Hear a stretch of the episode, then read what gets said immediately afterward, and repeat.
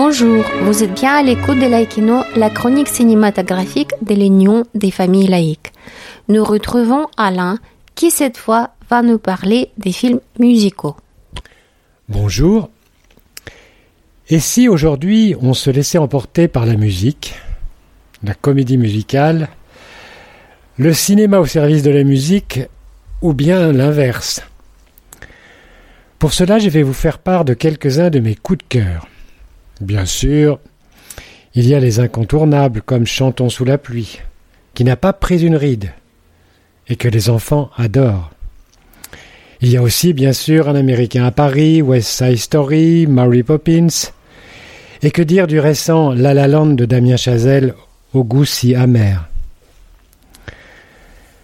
Dès ma tendre enfance, grâce à ma mère qui adorait Luis Mariano, j'ai été baigné dans nombre de comédies musicales, tant sur scène au Châtelet, ah, les violettes impériales, que sur l'écran, le sublime chanteur de Mexico.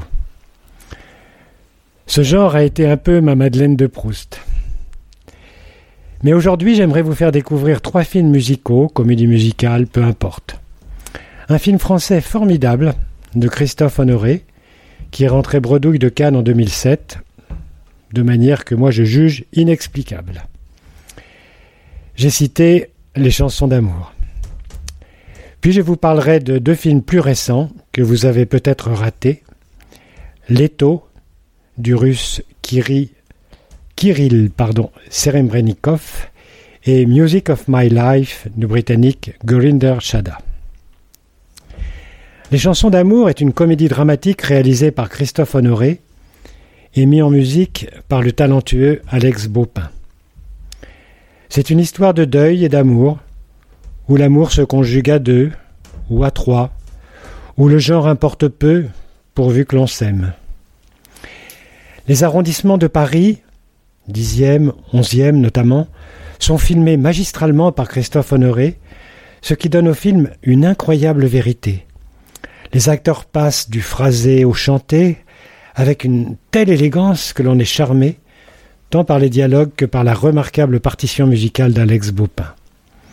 Une comédie musicale française de cette trempe, vous n'en verrez pas beaucoup. Le film britannique de Gurinder Chadha, Music of My Life, nous conte l'histoire de Javed, Javed pardon, dans l'Angleterre de Margaret Thatcher en 1987. Cet adolescent à la recherche de son identité découvre en entrant au lycée l'œuvre de Bruce Springsteen, et cette découverte, figurez-vous, va changer sa vie. Ce film musical est parcouru par la musique originale du musicien indien Raman, mais également par les chansons de Bruce Springsteen, dont certaines sont des raretés. La partition musicale colle parfaitement à l'évolution du héros et nous entraîne dans un tourbillon jubilatoire. C'est vraiment formidable. Quant à Leto, l'été en français, le film russe, c'est un véritable ouragan. Tourné en format scope et en noir et blanc, dans une somptueuse mise en scène, il nous plonge dans l'URSS des années 1980. C'est l'histoire de trois fadas de musique rock qui, à Leningrad, décident d'enclencher leur révolution musicale bien avant la perestroïka. Le rock, la musique underground, venue de l'accident, vont catalyser leur énergie et cela va donner naissance à des groupes comme Vino ou Zoo Park. Cela peut paraître aride, mais vous verrez l'histoire d'amour entre les protagonistes, la création musicale et l'espoir qui commence à poindre rendent ce film vraiment passionnant. Je vous remercie de votre attention. Peut-être hum, quelques retours de votre part me seraient précieux. En tous les cas, je vous dis à très bientôt. Merci Alain. En attendant de vous retrouver pour la prochaine émission, chers auditeurs, vous pourrez retrouver l'UFAL sur le site ufal.org et ainsi obtenir toutes les informations pour contribuer au succès de nos entreprises.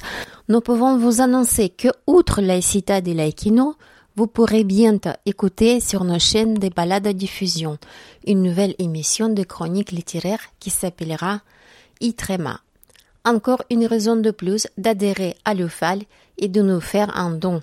À bientôt!